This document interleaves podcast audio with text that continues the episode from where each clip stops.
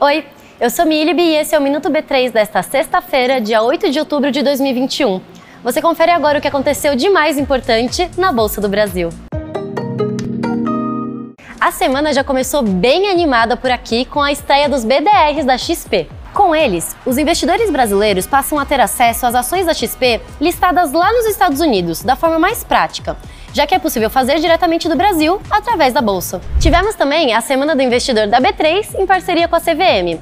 E se você perdeu alguma palestra do evento, não tem problema. Só clica no link que está na descrição e confere lá todas as conversas para você investir cada vez melhor. E estrearam três fundos de investimento por aqui nesta semana.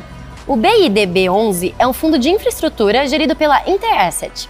Já o TEQI11 da EQI Asset é o primeiro fundo de investimento de ações a estrear na B3. E o TecB11 é um novo ETF, gerido pela Magnets.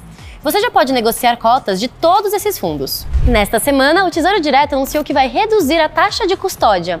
A partir de janeiro do ano que vem, ela passa de 0,25% para 0,20%. E o Ibovespa B3 fechou a semana em alta de 2,03%, aos 112.833 pontos. A empresa com o melhor desempenho do dia foi a Cielo, com alta de 14,29%.